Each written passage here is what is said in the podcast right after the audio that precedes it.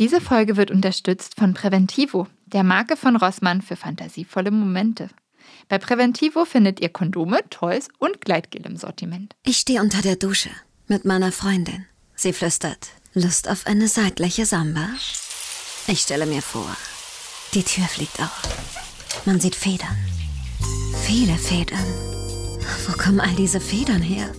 Es ist eine Samba-Tänzerin. Ihre Choreografie ist so aufregend. Und immer wieder bläst sie in eine kleine, schrille Pfeife. Für alles, was du dir vorstellen kannst. Präventivo, die Marke von Rossmann für fantasievolle Momente.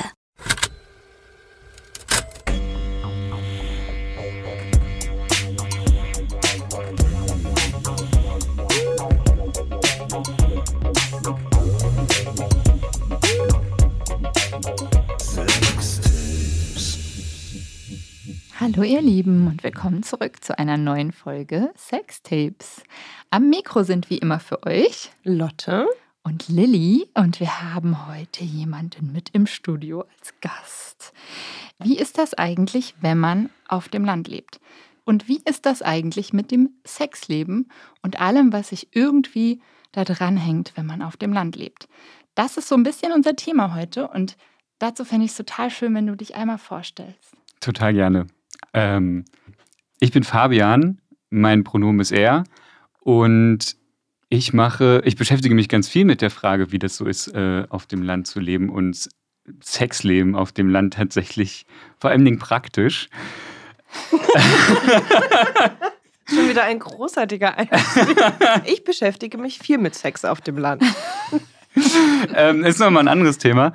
Ähm, aber vor allen Dingen beschäftige ich mich viel damit, wie das ist, äh, queer zu sein und auf dem Land zu leben, beziehungsweise queer zu sein und auf dem Land groß geworden zu sein. Denn ähm, ich hoste nämlich seit diesem Jahr den Podcast Somewhere Over the Hay Bale. Das ist ein Interview-Podcast, wo ich queere Menschen vom Land porträtiere. Ich würde dir total gerne eine Eingangsfrage stellen, die du deinen Gästen immer stellst. Gerne. Aber ich würde davor noch was einschieben. Und zwar haben wir schon im Vorgespräch gesagt, es macht vielleicht Sinn, ähm, noch mal kurz zu erklären, was ist denn eigentlich queer?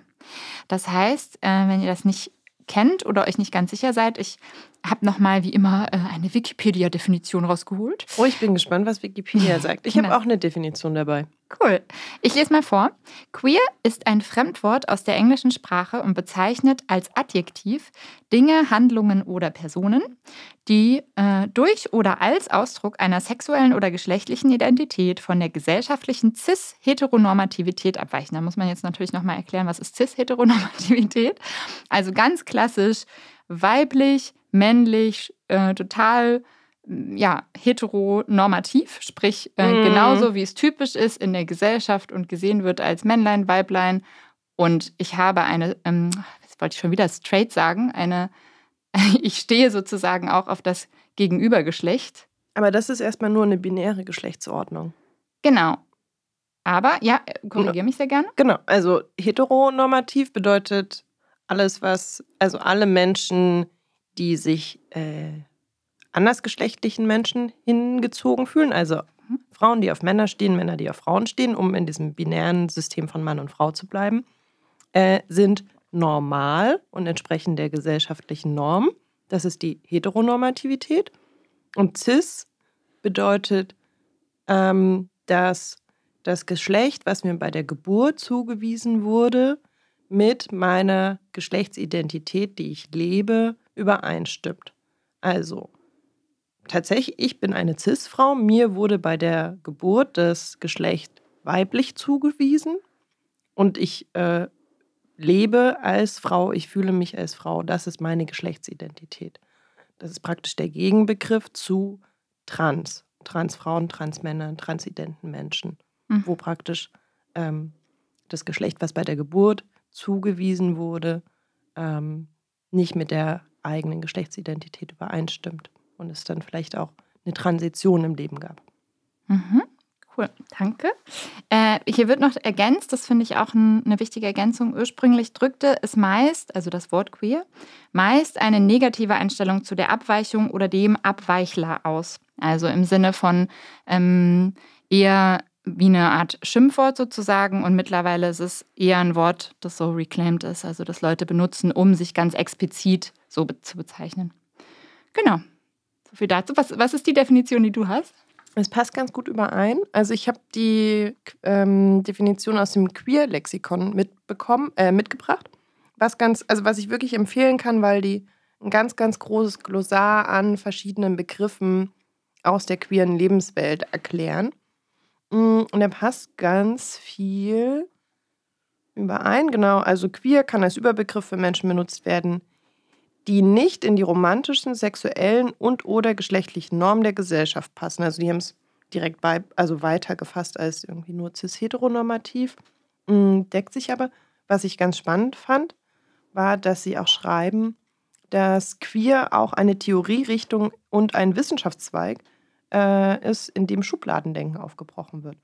Äh, verschiedene Unterdrückungsformen miteinander verknüpft werden, äh, verknüpft gedacht werden sollen und insbesondere Sexualität als ein Ort der Unterdrückung untersucht wird. Hm.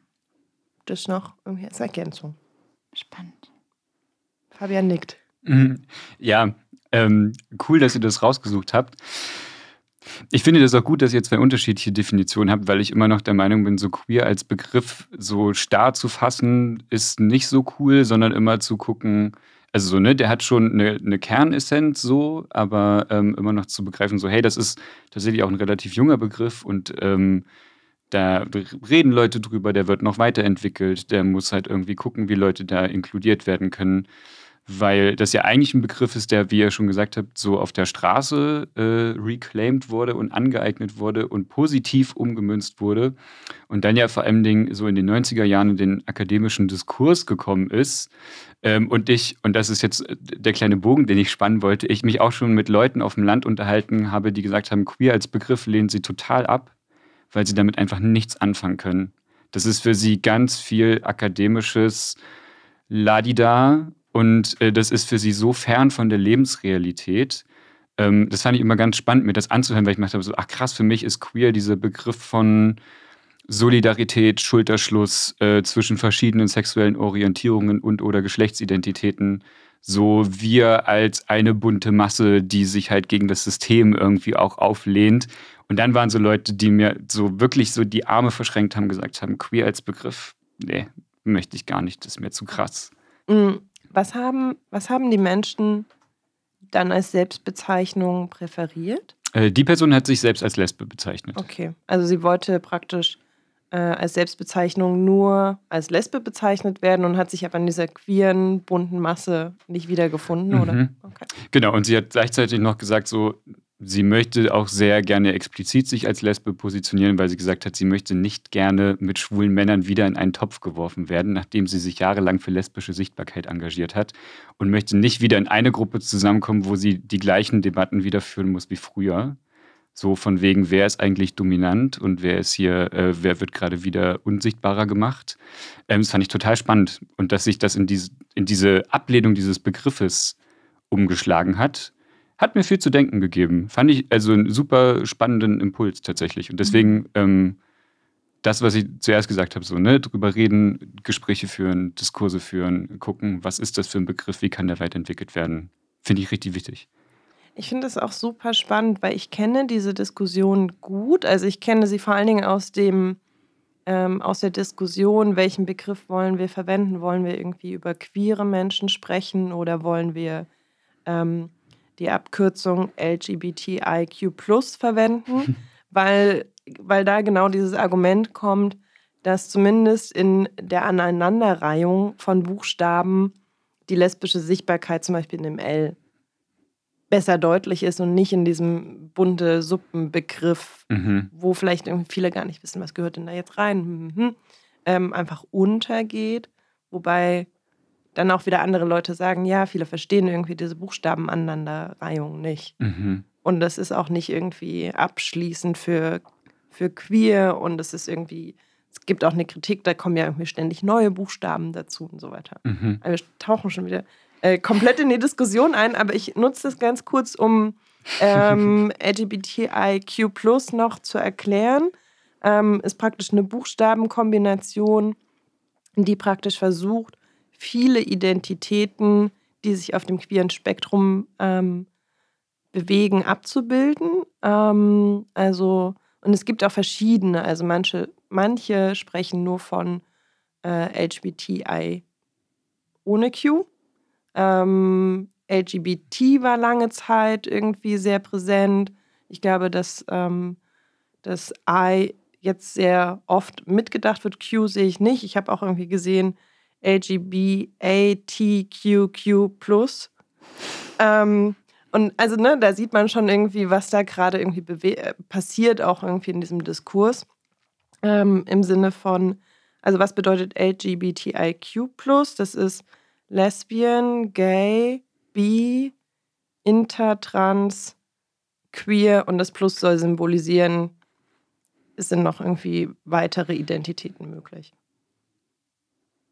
Nick. Nick, ich, ich gucke dich, guck dich, nur an, weil das mein äh, unausgesprochenes. Was ist jetzt eigentlich die Eingangsfrage, Lilly? Ah, ja, genau. Also, ähm, jetzt haben wir so, so, einen lustigen Bogen gemacht, aber äh, du stellst in deinem Podcast, den du ja gerade schon, äh, von dem du ja gerade schon gesprochen hast, eine Frage, die ich sehr schön finde. Ähm, und ich habe daraus gehört, dass du selber ja auch auf dem Land groß geworden bist. Richtig. Deshalb stelle ich dir jetzt einfach dieselbe Frage. Wenn du an dein Zuhause denkst, also wo mhm. du aufgewachsen bist, was sind die drei Dinge, die dir dazu einfallen? Also du kannst auch gerne sagen, wo du aufgewachsen bist, musst du aber nicht. Mhm. Ähm, ich bin in einer Stadt groß geworden, die heißt Aschersleben, die liegt in Sachsen-Anhalt. Äh, und die ersten drei Dinge, die mir einfallen, sind Neo Rauch, das ist ein Künstler, ähm, ein Maisfeld und die Mitteldeutsche Zeitung. Ich glaube, das sind die ersten drei Sachen, die mir so einfallen. uh. Oh, wollen wir eine Runde rummachen? Das finde ich irgendwie spannend. Was ist das? ich glaube, dass ihr auch sagt, ja, ja. was eure. Also. ich dachte jetzt eine Runde rum. Also wir trinken rum, dachte ich jetzt. Irgendein Trinkspiel, hallo? Ist ja auch schon halb sieben, kann man schon machen. Finde ich auch gut. Können wir gerne machen und dann haben wir für alle drei einen guten, einen guten Einstiegsmoment. Nice. Also, Mais, sag nochmal, Maisfeld, Neorauch. Und Mitteldeutsche Zeitung. Mitteldeutsche Zeitung, okay. Interessant. Äh, soll ich einfach weitermachen? Hm, Habe ich natürlich jetzt auch überhaupt nicht drüber nachgedacht. Äh, ich bin in Baden-Württemberg aufgewachsen, äh, in einer sehr touristischen Gegend die ich jetzt nicht näher benennen werde. Und äh, die ersten Dinge, die mir einfallen, sind See. Ich doch ein bisschen benannt. See. ähm, See, Fahrrad, Ignoranz. Ich bin in einer sächsischen Kleinstadt groß geworden. Und die ersten drei Dinge, die mir einfallen, sind Wein, Nazis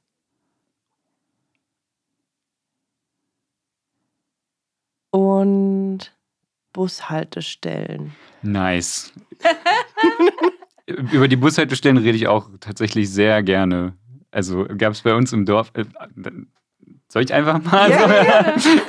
ich hatte, rein. also ich hatte, also ich bin ja in, ähm, nicht direkt in Aschersleben groß geworden, sondern in einem Dorf, ähm, was dann später eingemeindet wurde. In Sachsen-Anhalt gibt es ja flächenmäßig unglaublich große Gemeinden. So, ich glaube, die nach Hamburg die drittgrößte, flächenmäßig größte Gemeinde liegt in Sachsen-Anhalt im Norden, weil alles so eingemeindet wird.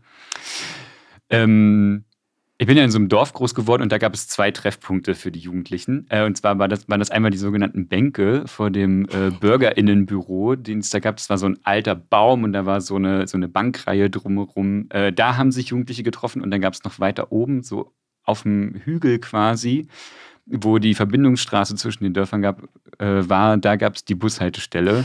Und gefühlt war das immer so eine Zweiklassengesellschaft, ganz dolle so irgendwie alle aus dem Dorf sind an den Bänken, aber so die Dorf High Society, die trifft sich an der Bushaltestelle. Oben auf dem Hügel. Oben auf dem Hügel. Und es gibt sehr wenig soziale Mobilität zwischen diesen beiden Gruppen. Sie wissen beide, dass sie existieren. Ich glaube, sie werden beide halbwegs stillschweigend hingenommen. Ich kenne, glaube ich, nur zwei Leute, die es geschafft haben, dann in dieser Hierarchie nach Von oben der zu Bank kommen. hoch auf den Hügel. Mhm, ja, genau. Ich liebe es jetzt schon. ähm, aber das war tatsächlich mein Gedanke, weil ich habe so gezögert, weil ich, ähm, wir hatten, ich weiß nicht, es war nicht so sehr Zweiklassengesellschaft, aber es gab auch sehr klare Treffpunkte im Ort und das waren oft Bushaltestellen oder es war halt in so einem Park. Ich fand nur Park jetzt irgendwie weniger prägnant als Bushaltestelle.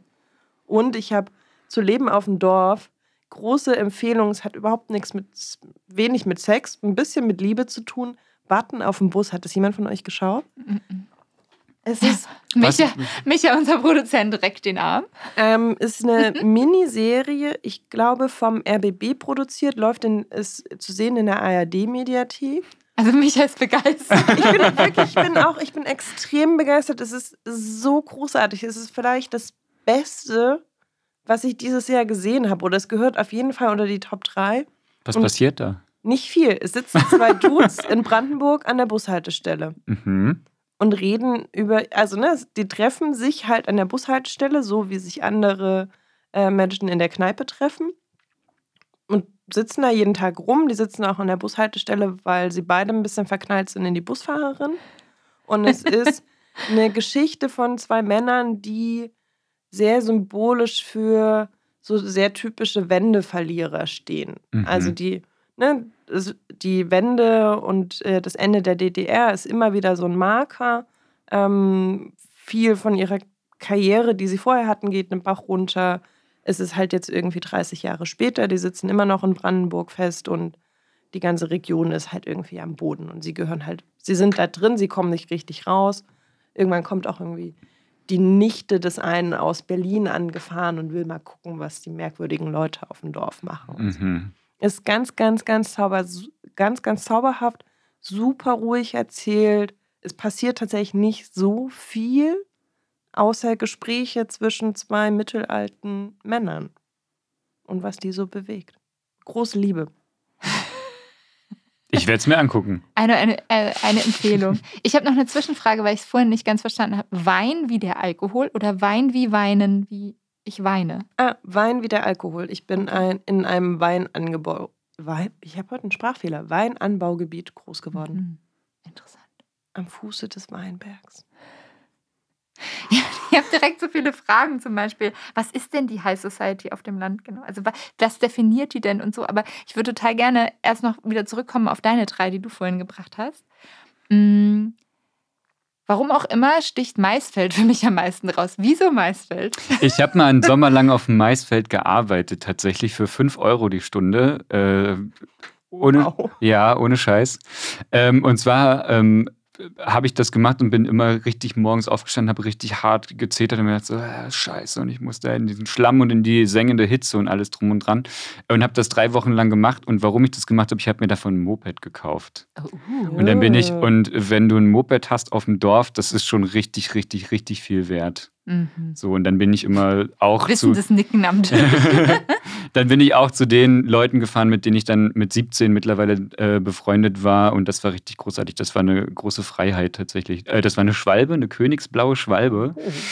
Ja, du machst schon große Augen. Hattest du auch eine Schwalbe? Na, ich bin ja auch in Ostdeutschland groß geworden, deswegen Schwalben waren halt das Ding. Mhm. Ich habe mittlerweile aber ein sehr zwiegespaltenes Verhältnis zu Schwalben, weil ich vor zwei Jahren einen ziemlich krassen Unfall in Berlin hatte mit einer Schwalbe. oh nein. Mhm. Gebrochene Nase und furchtbare Dinge sind da passiert, deswegen kriegt man mich nicht mehr drauf. Aber meine Jugend ist auch extrem damit verbunden, auf Schwalben zu sitzen.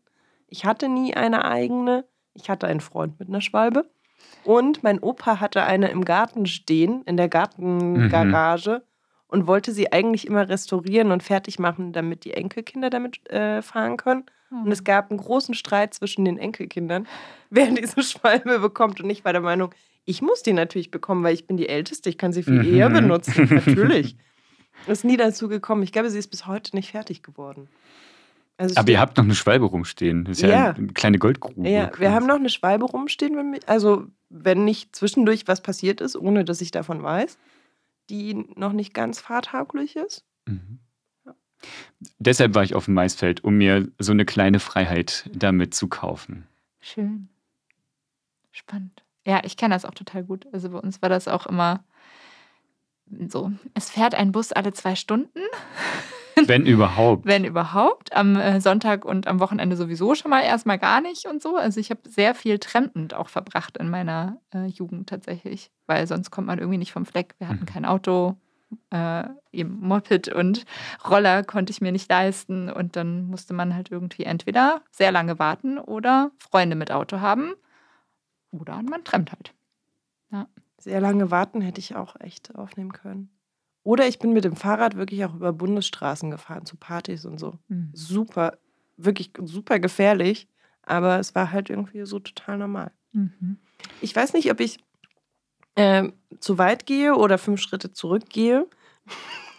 ähm, von Jugenderinnerungen mal weg. Äh, ganz kurz nochmal den Bruch vielleicht.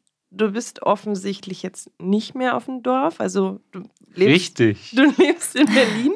Du machst aber einen Podcast über queeres Leben auf dem Land, Genau. der ganz, ganz fantastisch ist. Das ist ja auch Vielen der Dank. Grund, warum Ja. du hier bist, weil wir dachten, mit Fabian möchten wir auf jeden Fall gerne sprechen. Oh. Die Freude ist ganz meinerseits. Ja, schön. Also, wenn ihr den noch nicht kennt, hört da auf jeden Fall rein. Aber mich interessiert, was war denn der Grund, dass du zu einem Zeitpunkt, wo du gar nicht mehr selbst auf dem Land gelebt hast und ich weiß ehrlich gesagt gar nicht, wann der Umzug war und so weiter, aber Mhm. jetzt in meiner Vorstellung, die eigene Erfahrung auf dem Land vielleicht relativ weit weg ist. Warum war dein Anhaltspunkt mit, das braucht es jetzt? Ich möchte unbedingt einen Podcast über queeres Leben Mhm. auf dem Land machen.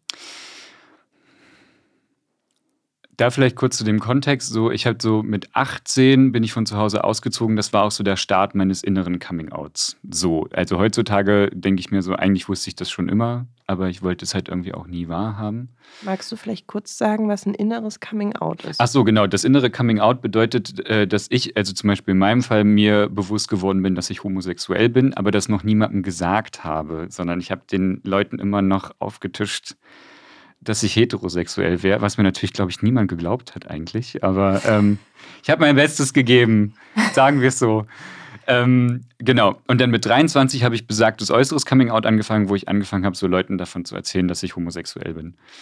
Ähm, das hat viel damit zu tun, dass ich eine ganze Weile reisend in der Welt unterwegs war, denn mit 18 so schön raus aus dem Dorf, erstmal durch die Weltgeschichte jetten und dann aber auch irgendwie mit 23 in Berlin hängen geblieben bin und auf einmal waren so ganz viele queere Kids um mich drumherum. Ähm, unter anderem viele Leute, die tatsächlich auf dem Dorf groß geworden sind auch.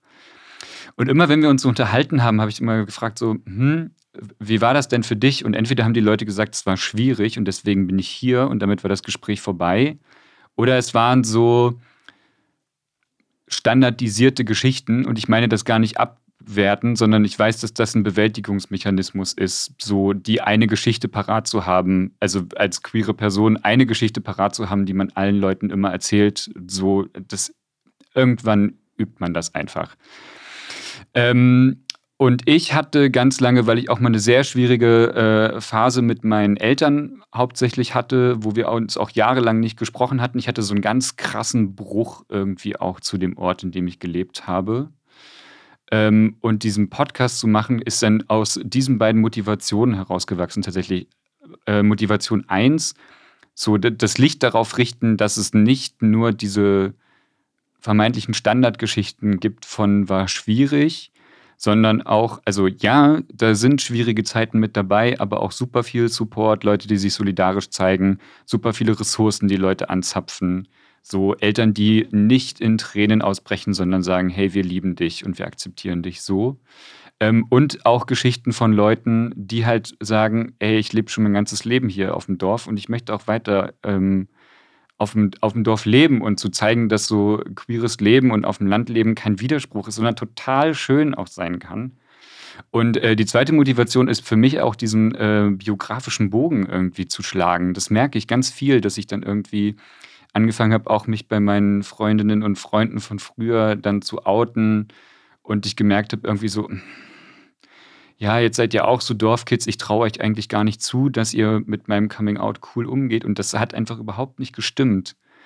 Ähm, und da habe ich gemerkt, da hat sich viel, da bin ich noch mitten in diesem Prozess, diesen Bogen zu schlagen zu früher und zu gucken, was ist damals mit mir passiert, warum habe ich die Worte nicht dafür gefunden, warum habe ich mich damals so gefühlt, wie ich mich gefühlt habe und aber auch, was hätte ich damals gebraucht. Und das zu nehmen und so ein bisschen zurückzugeben und zu sagen, so, hey, wenn ihr auf dem Dorf groß werdet, ihr seid nicht alleine so. Und ihr könnt ein vollwertiges Leben führen, auch wenn euch die Gesellschaft vielleicht was anderes sagt oder die Leute in eurem Bus auf dem Weg zur Schule euch was anderes sagen. Ihr könnt ein komplett vollwertiges Leben führen. Das ist mir wichtig. Mein Podcast ist tatsächlich mein politisches Herzensprojekt. Also ich begreife das explizit als ein politisches ähm, Projekt und es ist mir ein Herzensprojekt. Ich stecke da sehr viel Energie, Zeit äh, und Liebe rein und kriege sehr viel Liebe auch von den Leuten zurück. Also alle Leute, die mich schon mal darauf angesprochen haben oder die mir eine Nachricht geschrieben haben, ich bin überwältigt, wie viel Liebe ich da in den letzten fünf Monaten wirklich bekommen habe. Es, man merkt das auch total. Entschuldigung, Danke. wenn ich ja. dich unterbrochen habe, aber ich finde, all die Hingabe, mit der du gerade über deinen Podcast mhm. gesprochen hast, merkt man nicht nur jetzt, sondern merkt man auch, wenn du zu den Leuten gehst und mit den äh, Menschen ins Gespräch gehst, weil man merkt, du hast da wirklich Lust, dass sie ihre, also einen Raum aufzumachen, um Geschichten erzählen zu können und was reinzugeben. Und ich glaube, das ist irgendwie die beste Motivation. Dann kommt von fast ganz allein auch ganz viel Liebe zurück. Danke. Und also ich äh, merke auch tatsächlich, je länger ich da dran bin, desto mehr, also je mehr Kontinuität ich da gerade reinstecke, desto mehr verdichten sich die Geschichten in dem, was sie gemeinsam haben, aber desto mehr ähm, diversifizieren die sich auch, wo sie sich unterscheiden.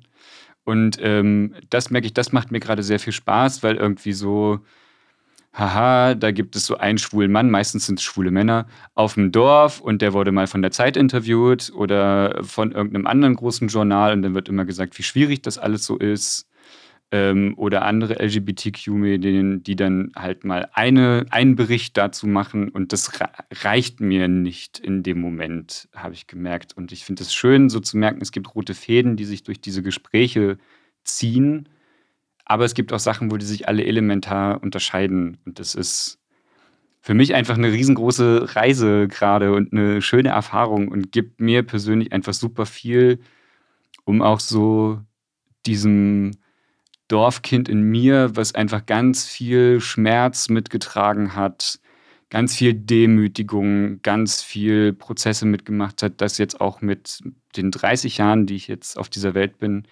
jetzt noch zu befrieden, so und irgendwie meinem inneren Dorfkind über den Kopf streicheln zu können und zu sagen, lieber spät als nie. So und das hört immer, das hört immer mehr auf, so zu schreien in mir, und findet immer mehr Ruhe. Jetzt bin ich ganz emotional ja, geworden. Ich kann gar nichts sagen. ja. Ich ja. finde, das ist wirklich, also ähm, genau, also Leute, du hast es gerade schon so perfekt gesagt, finde ich. Das ist wirklich so, man spürt es einfach so sehr. Ich finde, man spürt das auch in deinem Podcast einfach sehr, mit wie viel Herzblut du das machst und mit wie viel ähm, ehrlicher Zuneigung einfach. Also mit einem ehrlichen Interesse und einer ehrlichen Zuneigung dem, was dir da entgegenkommt, sozusagen, was auch immer sich da so eröffnet. Und das finde ich äh, auch, also schon allein dir einfach zuzuhören, finde ich irgendwie total schön, Danke. wie du Gespräche also nochmal eine große Empfehlung. Falls ihr es noch nicht gehört habt, ihr solltet es euch anhören, auf jeden Fall. Danke.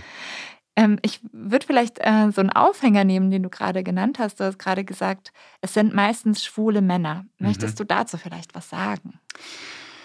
Ja, das ist so ein bisschen äh, die Erfahrung, die ich jetzt gemacht habe, als ich ähm, diesem, äh, als ich, also so die ganze Konzeptions- und Planungsphase hat letztes Jahr begonnen, schon im Juni, aber dann bin ich umgezogen und habe einen neuen Job angefangen, deswegen hat das dann alles so ein bisschen gedauert.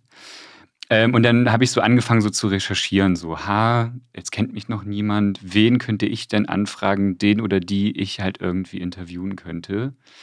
Ähm, und mir ist aufgefallen, meistens in so ähm, Print- und Online-Medien, meistens im Textformat, sind es meistens Männer, die auf dem Land interviewt werden. Und auch ähm, tatsächlich so zu googeln, queeres Leben auf dem Land, sind mir meistens äh, Männer begegnet in so Artikeln. Ähm, und ähm, das fand ich spannend und gleichzeitig hat es mich auch äh, zynischer, also was heißt zynischerweise, aber traurigerweise auch wenig überrascht so. Ähm, und ich habe so ein bisschen die Erfahrung gemacht gerade, dass ich vor allem Dingen die schwulen Männer, die ich bei mir interviewe, dass ich die vor allen Dingen so aus der Kaltakquise äh, geholt habe und gesagt habe: so, hey, du bist irgendwie zumindest schon einmal interviewt worden, ich würde dich auch gerne nochmal interviewen.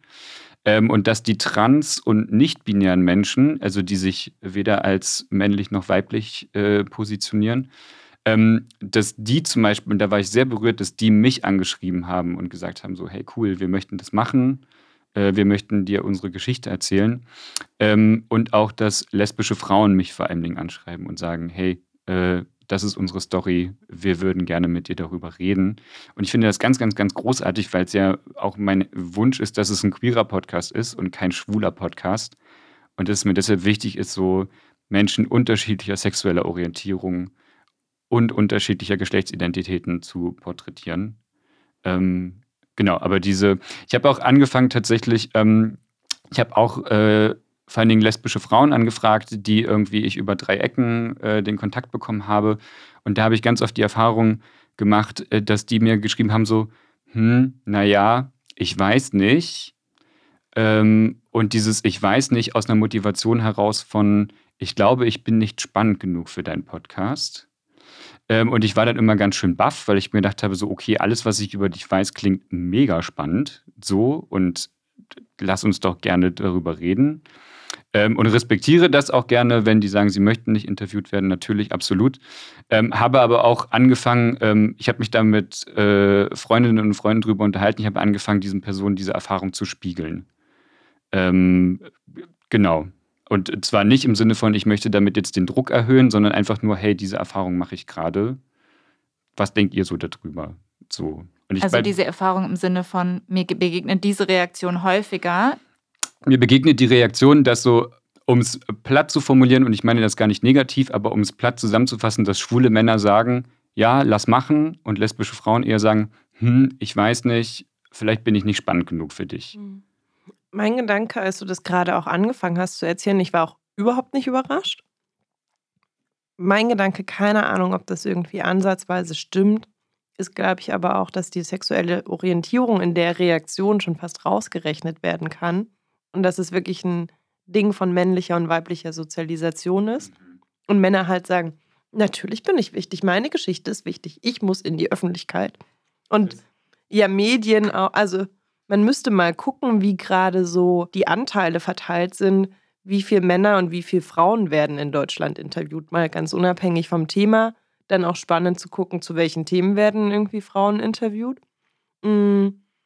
Und dass das natürlich irgendwie mitschwingt und das ja ganz häufig auch in ganz unterschiedlichen Kontexten ein Ding weiblicher Sozialisation ist, zu sagen, Ah, ich weiß nicht. Also ich wirklich, also auch ja im Jobkontext, ich soll das machen. Bin ich irgendwie äh, ausgebildet genug, äh, professionell genug, habe ich genug Wissen, während ja auch erwiesen ist, ich habe jetzt irgendwie keine Zahlen und so weiter, weil ich nicht auf den Teil vorbereitet war, mh, hm, während Männer ja viel häufiger sagen, hey, na klar kann ich diese, diese Führungsposition übernehmen, ist gar kein Problem. Und ich, ich glaube, das spiegelt sich auch in öffentlichen Auftritten wieder. Ich gebe dir vollkommen recht. Ich wage jetzt etwas und sage etwas sehr Unkollegiales. Podcasts sind für mich da ein super Beispiel für, weil ich das Gefühl habe, wenn so, also ich liebe ja Podcasts und dass die so ein demokratisches Medium sind, so und dass jede Person das machen kann. Aber die Podcasts, die sind, wir labern über Gott und die Welt und wir haben eigentlich kein Thema und kein Konzept, sind meiner Erfahrung nach zu 100 Prozent immer von Männern gemacht, die sich, glaube ich, so super entitled fühlen, dass so ihr Senf gerade noch so fehlt. Uh, das fühlt sich wirklich sehr unkollegial an, das zu sagen, aber vielleicht versteht ihr ungefähr, was ich meine.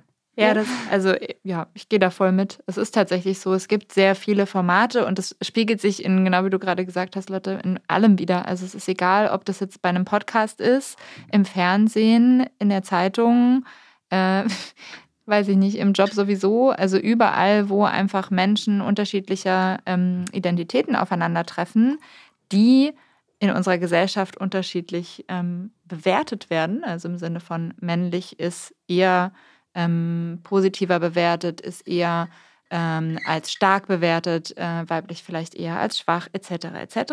Das sind ja Sozialisierungen, mit denen wir einfach alle aufwachsen und dann äußern sie sich natürlich auch.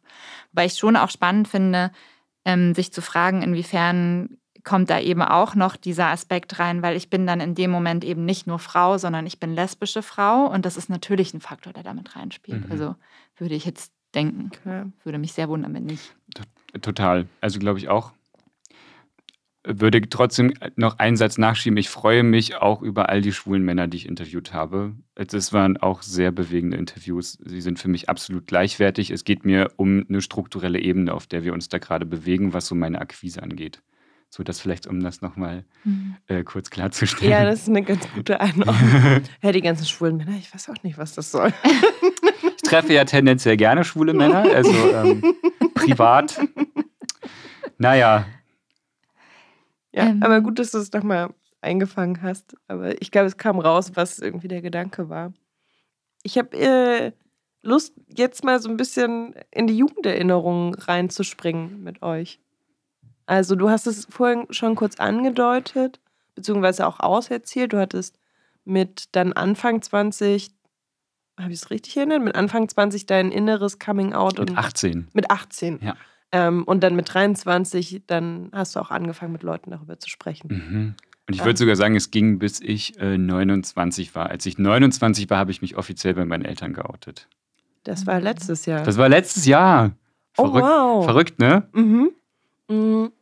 Also, wenn man da einmal drauf guckt auf deine Geschichte von Coming Out, ist es ja relativ spät, dass du auch erst in Anführungsstrichen mit 18 dein inneres Coming Out hattest und irgendwie angefangen hast, äh, zumindest drüber nachzudenken, dass du vielleicht homosexuell bist und allen anderen noch wie vorgespielt hast, nach wie vor irgendwie der Straight Guy zu sein. Äh, warum so spät, beziehungsweise wie war auch deine Jugend auf dem Land? Mhm. Also statistisch gesehen, die meisten queeren Kids haben so ihr inneres Coming Out so zwischen 14 und 16. Äh, dazu muss gesagt werden, dass inneres Coming Out auch nicht bedeutet, dass ich mich automatisch akzeptiere als das, womit ich, wie ich mich fühle. Ne? Das kann auch krass umschlagen in dieses Gefühl von Ander Andersartigkeit und Minderwertigkeit. So inneres Coming Out ist nicht unbedingt erstmal per se der Befreiungsschlag. Ich Äh, bin die- schwul, geil, yeah, das ist gut so. sondern Ja, genau. ist ganz oft, glaube ich, auch mit Selbstzweifeln. Absolut, genau. Und ich glaube, deswegen würde ich tatsächlich bei mir auch eher sagen, dass sich das, dieser Prozess mit 18 sich nochmal neu aufgerollt hat. So, also es gab auch schon Momente, ähm, äh, wir sind ja bei Sextapes, deswegen erzähle ich diese Anekdote jetzt zum ersten Mal. Uh, Ähm, es gab auch schon so Momente, wo ich mich mit 16 und 17 ähm, sehr illegal bei damals noch Gay Romeo angemeldet habe. Ähm, das ist eine oder die führende schwule Dating-Plattform äh, in Deutschland. Ähm, und deshalb heile illegal, weil die eigentlich ab 18 ist, um so rechtlichen Sachen natürlich bewusst aus dem Weg zu gehen. Naja, jeweils habe ich das damals gemacht mit 16 oder 17. Ähm, und ich fand das damals ganz spannend. Ich hatte damals keine Fotos von mir hochgeladen. Ähm, und ich weiß noch, ich habe damals meine Ortsmarkierung in Magdeburg äh, gesetzt. Ähm, zum einen, weil ich mir gedacht habe, so, puh, die Leute sind alle super weit weg, so. Also, wenn ich mit denen schreibe, den werde ich niemals auf der Straße begegnen. Und zum anderen ist mir aufgefallen, wenn ich so den Ortsmarker bei mir in die Umgebung gesetzt hatte, dann waren dann, habe ich nicht ein einziges Gesicht gesehen. Ich habe nur so Torsos gesehen. Ähm, entweder nackt oder bekleidet, aber ich habe von diesen ganzen Profilen selten eins gesehen, wo die Männer auch ihr Gesicht gezeigt haben. Und ich glaube, damals war mir schon so klar, so krass, das ist einfach ein großes Versteckspiel. So. Und ich verstehe, warum das ein großes Versteckspiel ist. Aber es hat mir auch sehr, ähm, auch so ein bisschen, also es war sehr aufregend, aber es hat mir auch einfach sehr viel Angst gemacht. So. Ich habe direkt zwei, drei Sachen, die in meinem Kopf sind. Erstens, also ich kann es total verstehen, dass du deine Ortsmarke woanders setzt, weil Mhm. ja, Leute weit weg, es ist irgendwie nicht die Person von nebenan, die dich dann irgendwie sieht. Also ich merke auch immer, dass ich manchmal noch erschrecke, wenn mich, ähm, wenn ich irgendwie ArbeitskollegInnen oder so auf Dating-Plattformen begegne oder andere Menschen, die ich kenne, denke ich so, äh, steht irgendwas in meinem Profil, was ich vielleicht, ne, so diese, das ist ja irgendwie in einem ganz kleinen Maß so eine ähnliche Reaktion, wo, wo es noch nicht mehr irgendwie um ein Outing ähm, großartig geht. Und meine eigentliche Frage, das war das erste, wo ich so innerlich äh, aufgesprungen bin. Wie hast du das damals für dich selbst nicht gerechtfertigt? Gerechtfertigt ist wirklich das falsche Wort, aber äh, wie, was war die Motivation, wenn du sagst, eigentlich beginn, begann der Prozess für dich oder du würdest die Marke so bei 18 setzen, aber trotzdem hast du mit 16, 17 dich auf einer schwulen Dating-Plattform angemeldet, obwohl ja irgendwie noch nicht so richtig der Gedanke da war. Also war es eher so ein, ich verbuche das jetzt mal unter Neugier. Mhm. Ich glaube, warum ich mit damals einfach damit noch nicht so viel anfangen konnte, weil das einfach für mich alles super abstrakt war.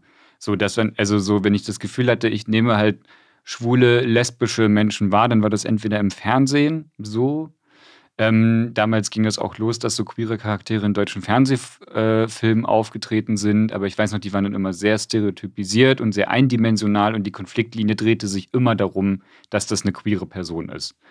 So, und das ist so, Fernsehen in den 90ern geht noch schlimmer, ohne das zu krass relativieren zu wollen. Okay, jedenfalls so, entweder kann ich das aus dem Fernsehen oder ich erinnere mich daran, dass ich bei diesem, also äh, da bei Gay Romeo unterwegs war und ich habe halt Leute ohne Gesicht gesehen, so.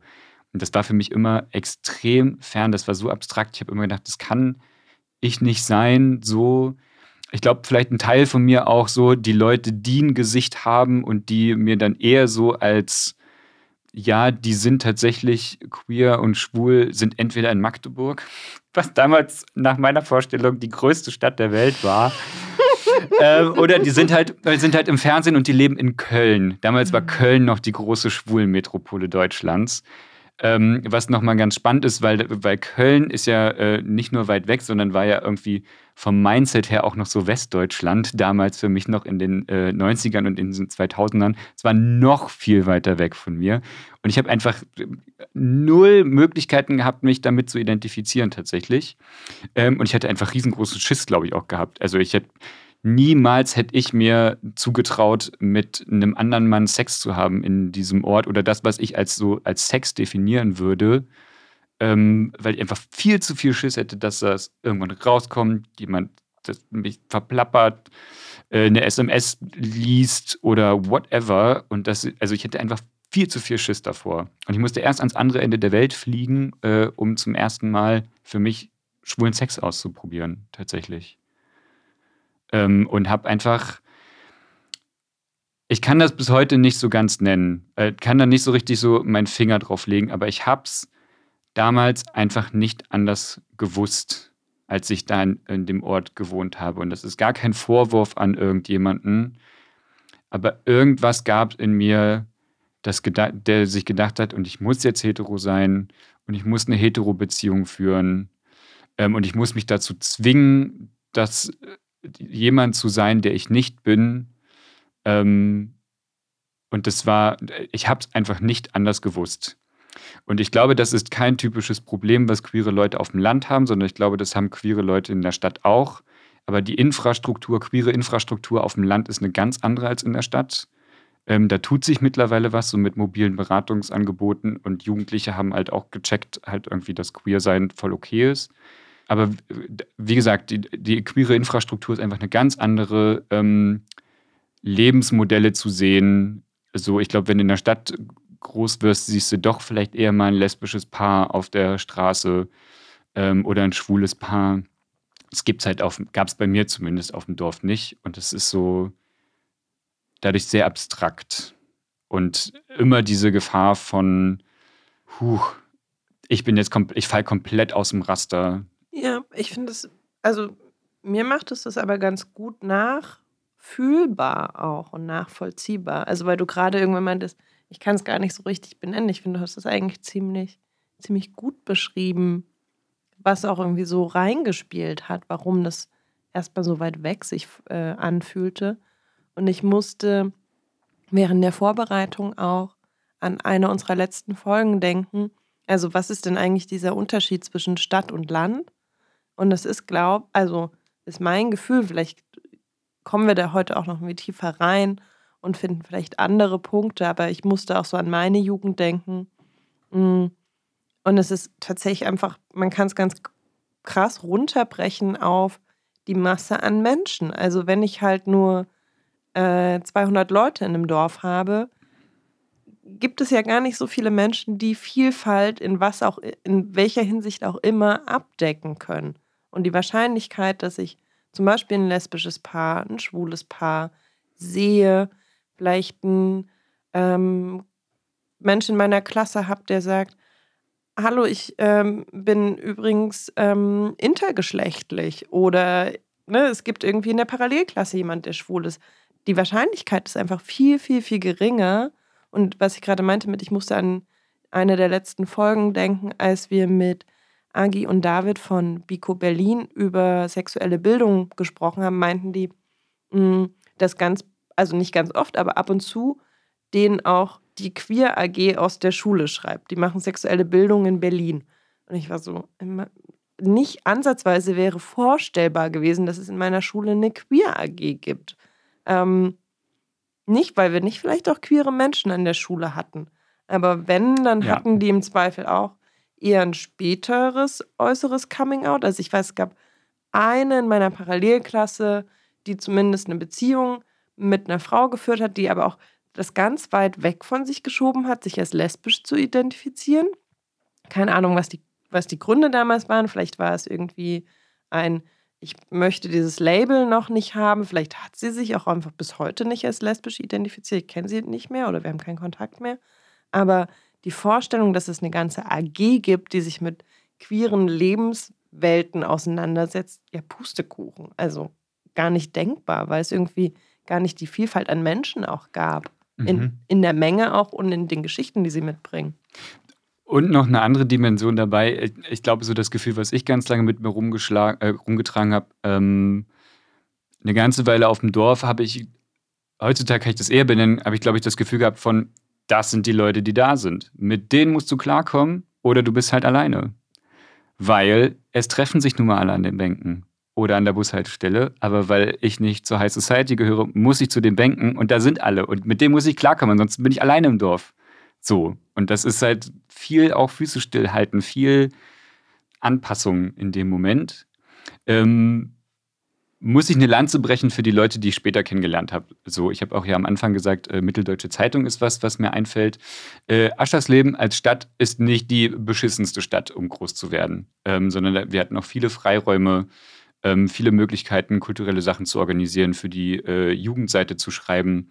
Und da habe ich dann Leute gefunden, die auch teilweise, also wirklich sehr supportive waren und cool und die, glaube ich, auch ein bisschen ein ähnliches Mindset hatten wie ich. So, dass ich dann irgendwie auch in der Jugend mal experimentell immer mal so einer Person gesagt habe, so, oder vielleicht zwei Personen so, hey, ich bin bisexuell. Ähm, und das eigentlich mehr als, als so ein so kurz vortasten, aber wieder so zurückziehen. So immer so ein bisschen so vortasten und wieder zurückziehen. Ähm, und das mehr so, so ein Spiel war von auch so Austesten tatsächlich. Ähm, genau. Ich finde das total spannend, was du gerade sagst mit dem Spiel. Ähm, weil ich auch sofort daran gedacht habe, als du das äh, gerade gesagt hast, Leute mit dem mit Vielfalt repräsentieren und so, dass das so ein also wenn ich so zurückdenke, ähm, ich bin zum Beispiel aufgewachsen in einem Kontext von, ne, wie war das vorhin beschrieben, die Abweichler. Also ich würde mich sowieso aus so einem Kontext kommend bezeichnen. Also meine Mutter war alleinerziehend. Das war schon mal per se mhm. auf dem Dorf ein Riesenthema. Ich war, Same. ja, ich war nicht getauft. Ich war wirklich ohne Witz, das Heidenkind. Ich wurde so benannt. Also die Leute haben mit dem Finger auf mich gezeigt und haben gesagt, das Heidenkind. Wirklich? ja, wirklich. Also das war Krass. ein Riesenthema, dass ich weder kirchlich war, dass meine Mutter alleinerziehend war, die hat keinen Mann, die ist jetzt hier, um unsere Männer zu klauen. Also wirklich, solche Sätze sind da gefallen. Äh, ich wurde in der Schule ähm, wurde das, äh, also kamen dann auch immer wieder so Gerichte auf wie, äh, deine Mutter ist doch Prostituierte, weil die hat ja keinen Mann und so. Also so, das, also das zeigt einfach, wie fern das für Heavy. die war, ein anderes Lebensmodell das nicht das klassische Mutter, Vater, zwei Kinder, wir haben ein Haus. Das war für die schon total krass. Also ich würde sozusagen sagen, ich komme sowieso schon aus diesem abweichenden Kontext sozusagen. Und da treffen sich ja dann natürlich irgendwie auch mhm. alle. Also genau wie du sagst, so also dieses Prinzip von, ich muss da reinpassen an der, äh, ne, an der Bank, das gibt es ja auch in einem Subkontext. Also im Kontext von, alle, die sonst nirgendwo so richtig reinpassen, die, die raufen sich dann halt zusammen, sozusagen. Also das war Hast bei du mir dich total so. mit den anderen Heidenkindern getroffen? Ja, ich war zum Beispiel, ja, wirklich, ich war zum Beispiel Ich habe befreundet. witzige Bilder im Kopf. Ja. He- Heidenkinder e.V. Ja, genau.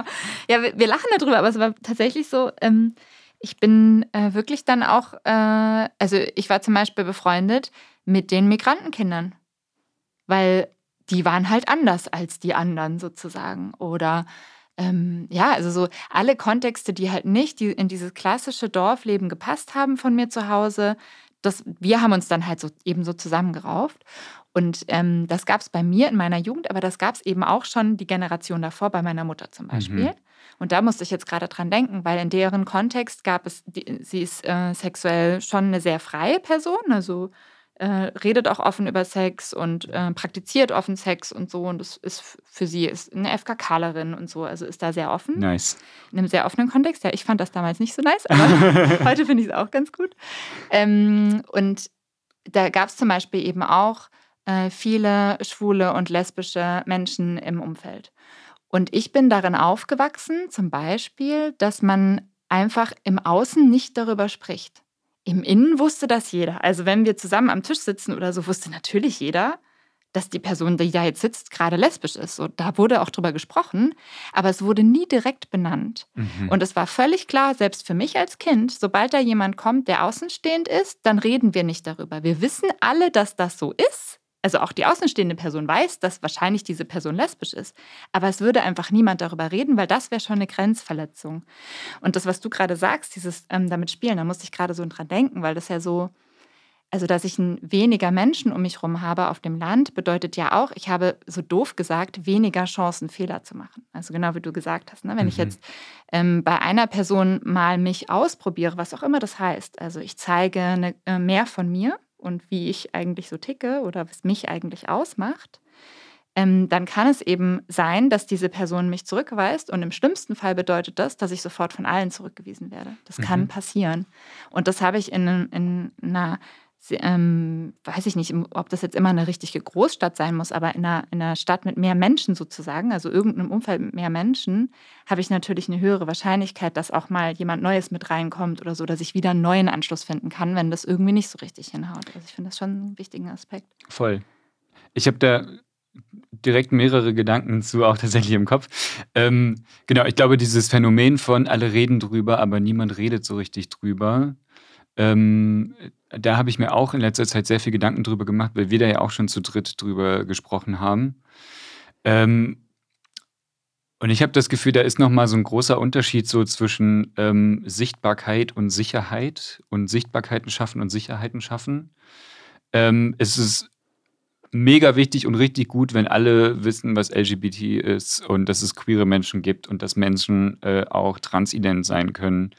Ähm, es ist aber auch gut, Sicherheiten zu schaffen, beziehungsweise es ist absolut notwendig, Sicherheiten zu schaffen, ähm, dass Leute auf ein Umfeld treffen, wo ihnen dieses Coming Out auch überhaupt möglich ist und wo sie mit Respekt äh, empfangen werden und wo sie das überhaupt vollziehen können. Und dass nicht alle erst die Hände hochreißen, wenn die Hütte brennt und sagen, ah nein, auf einmal sind hier so queere Kids bei uns im Dorf und an der Schule, was machen wir denn jetzt? Sondern halt auch schon Präventivstrukturen schaffen. So, ne? Und das muss nicht immer sein, dass ich jetzt halt irgendwie einen LGBT-Verein in kleinen Siehst du mich nicht gründe. Es kann aber sowas sein wie Infomaterial auslegen. So, das kann sowas sein wie mich in Gesprächen positionieren und sagen, hey, das finde ich nicht cool, dass du das sagst aus den und den Gründen ähm, und das einfach auch mal auszuhalten. Das kann auch sowas sein wie sich kenntlich machen als, hey, wenn ihr dazu Fragen habt, dann sprecht doch mit mir drüber. Ähm, und ich glaube, das hat ganz viel damit zu tun. Ich weiß nicht so ganz, wie das mit so Rahmenlehrplänen so ist, aber Schule ist ja tatsächlich ein richtig wichtiger Ort, auch so für queere Kids und Coming Out und Peer Group und äh, verstehst du. Und ähm, ähm, Die Frage nach den Rahmenlehrplänen äh, beantworten wir in der Folge zwei Folgen vor dir. Ah, ja. Ist, ist schon vorbei. Aber ich habe mich zum Beispiel Aber ja, da, genau, sexuelle Bildung irgendwie Genau, voll. Kontext. Ich habe mich nämlich damals daran erinnert, äh, tatsächlich, dass ich im Biologieunterricht, als wir Sexualkunde hatten, dass das so sehr Penis-Vagina-Sex war und dass schwuler Sex dann geäußert wurde, als wir im Ethikunterricht mal über HIV und AIDS gesprochen haben. Puh, das macht schon was mit einem so, ne? Wenn die einzige Art und Weise, dass du im Klassenraum darüber sprichst, dass Männer miteinander Sex haben, wenn da halt irgendwie ein Todesstigma drüber ist, das ist ganz schön heavy Tobak. Und das halt irgendwie so, ne, dieses Wissen zu haben und zu sensibilisiert zu sein und zu sagen, hey, Sex ist auch für Pleasure und ist nicht nur für Fortpflanzung und Nation und all den Kack da, ähm, sondern ist halt auch einfach, weil es eine sehr schöne Sache sein kann. So und das halt Kids auch früh schon zu sagen und zu sagen, probiert Sachen aus, guckt, was euch gut tut, so redet miteinander drüber, was also so ne und das nicht in so Kategorien zu packen und ist mir damals sehr doll aufgefallen auf jeden Fall und da habe ich glaube ich eine ganze Weile dran geknabbert, einfach auch dieses ich hatte tierische Panik vor HIV und AIDS. Ähm, und nehme das ja auch als eine, als eine Geschlechtskrankheit sehr ernst, auch als schwuler Mann. Ähm, so, ne? Und mir ist da Solidarität mit HIV-positiven Menschen, egal welcher Geschlechtsidentität, mega wichtig und finde, da müssen wir richtig krass ran als Gesellschaft auch. Ähm, merke aber auch tatsächlich, dass ich einfach, als ich so 18 bis 23 war, dass ich so Panik vor HIV und AIDS hatte, dass ich mich einmal tatsächlich so reingesteigert habe und gedacht habe, ich wäre jetzt HIV-positiv, obwohl ich mich gar nicht habe testen lassen und saß bei mir zu Hause heulend, weil ich einfach das Gefühl hatte, krass, jetzt habe ich mit mehr als drei Männern geschlafen. Die Wahrscheinlichkeit, dass ich HIV-positiv bin, ist super hoch. 99 Prozent. Und, und habe damals diesen, diesen Bogen gar nicht gekriegt von das hat per se nichts damit zu tun, was die äh, Person halt bei mir gegenüber für ein Geschlecht hat und für eine Geschlechtsidentität, sondern die Praktiken und wie safe wir das machen und wie wir über Sachen reden. Das hat, diesen Bogen habe ich damals gar nicht bekommen, weil ich das einfach so krass gleichgesetzt habe. Ähm, genau. Und auch da wieder, und da komme ich ja immer wieder drauf zurück, weil mir da konkrete Lebensrealitäten gefehlt haben und ich, also so, ne, alle nur gesagt haben, da stirbst du dran und niemand gesagt hat so von, hey, das ist kein Todesurteil mehr. So, ne? Menschen können vollwertige, superschöne sexuelle Leben führen mit einer, äh, mit HIV tatsächlich. So. Und es hat einfach super lange gedauert, bis ich an dieses Wissen rangekommen bin. Und ich bin so, ich bin so krass dankbar dafür, dass ich dieses Wissen mittlerweile habe. So, also. Ich habe das auch also so lange nicht gewusst. Also um da anzuschließen, so mein Aufklärungsunterricht in der Schule sah sehr ähnlich aus. Also es war, Sex haben fast eigentlich immer Männer mit Frauen und der Penis kommt in die Vagina. Alles andere ist auch kein Sex. Und es ging nur darum, Schwangerschaften und HIV, beziehungsweise dann später AIDS, zu verhindern. Also nur so eine Gefahrenabwehr. Wenn du, also ne, ich dann auch als Frau oder als junges Mädchen, äh, wenn du Sex hast und haben wirst, kannst du entweder schwanger werden oder daran sterben klasse. Wow. Das ist heavy. Auf geht's! Das ist richtig heavy Tobak also, auf jeden Fall. Und ohne jetzt irgendwie diesen, diesen ganzen Aspekt von sexueller Bildung zu wiederholen, weil wir darüber auch gesprochen haben. Ja, und, stimmt. Ähm, aber Sorry. um dich, um dich mit abzuholen, ich glaube, so was Agi und David erzählt haben, die Rahmenlehrpläne haben sich schon verändert und die haben sich auch in Bundesländer, die man vielleicht als eher konservativ einordnet, verändert. Also so, David hat dann erzählt, dass der Rahmenlehrplan in Baden-Württemberg super aussieht, aber der Rahmenlehrplan ist halt auch nicht alles. Du brauchst halt Menschen, die diesen Rahmenlehrplan umsetzen. Mhm. Und das passiert aus unterschiedlichsten Gründen in Baden-Württemberg nicht, aber auch in Berlin nicht. Also das, die haben dann auch erzählt, es gibt halt ganz viel Widerstand manchmal, also an unterschiedlichen Schulen, die erleben das ja auch in Berlin so. Kinder werden krank gemeldet, weil es halt eine Angst gibt, dass da was erzählt wird, was das Kind überfordert, was das übersexualisiert, was das Kind im, im schlimmsten Fall in den Augen der Eltern schwul macht, wenn sie mal was von Homosexualität hören. Also da gibt es schon noch irgendwie Widerstände, die bearbeitet werden Mhm. müssen. Aber im besten Fall ist irgendwie Teil von einer sexuellen Bildung in der Schule mittlerweile deutlich mehr. Und dazu gehört auch, dass irgendwie ein realistisches Bild von HIV und vom Leben mit HIV erzählt wird. long story short, worauf ich eigentlich gerne so hinaus wollte, war halt also so, ne, was für, für queere Kids generell und ich glaube für queere Kids auf dem Land nochmal extra Bedeutung hat, ist halt so Internet als äh, Informationsquelle. Und das Internet hat ja diese riesengroße Ambivalenz, dass es zum einen der offenste Raum ever ist in der Menschheitsgeschichte und gleichzeitig der queerfeindlichste Ort aller Zeiten gefühlt. Naja, aller Zeiten ist vielleicht ein bisschen dolle gesagt, aber das Internet ist auch schon in gewissen Aspekten einfach sehr schwulen, lesben, trans, queerfeindlich. So, also muss ich, glaube ich, nicht weiter ausführen. So soziale Netzwerke. Ähm, Nein Gag, leider, leider, leider ist so krass transphob. Ich finde es richtig heftig als Community. Also, das nur kurz vielleicht als Beispiel. Oh. Ähm, und worum es mir geht, ist tatsächlich so, ne, nicht nur sagen, so hier ist dieser Wust an Informationen, sondern die, die Sicherheiten halt auch vor Ort tatsächlich ähm, zu schaffen. So, das ist mir wichtig. Weil wenn ich aus allen Sachen, die wir gerade so gesprochen haben, wenn ich da so ein bisschen rauszoome nochmal, ähm, ich glaube, was für viele Queer Kids ähm, noch so ein Ding ist von, wenn sie sich outen, egal ob innerlich oder äußerlich, dass da viel äh, diese Angst mit dabei ist von krass, ich werde kein normales Leben führen, so. Ähm, und dass es genau da wichtig ist zu sagen, aber das hier sind alternative Lebensmodelle und die sind genauso vollwertig.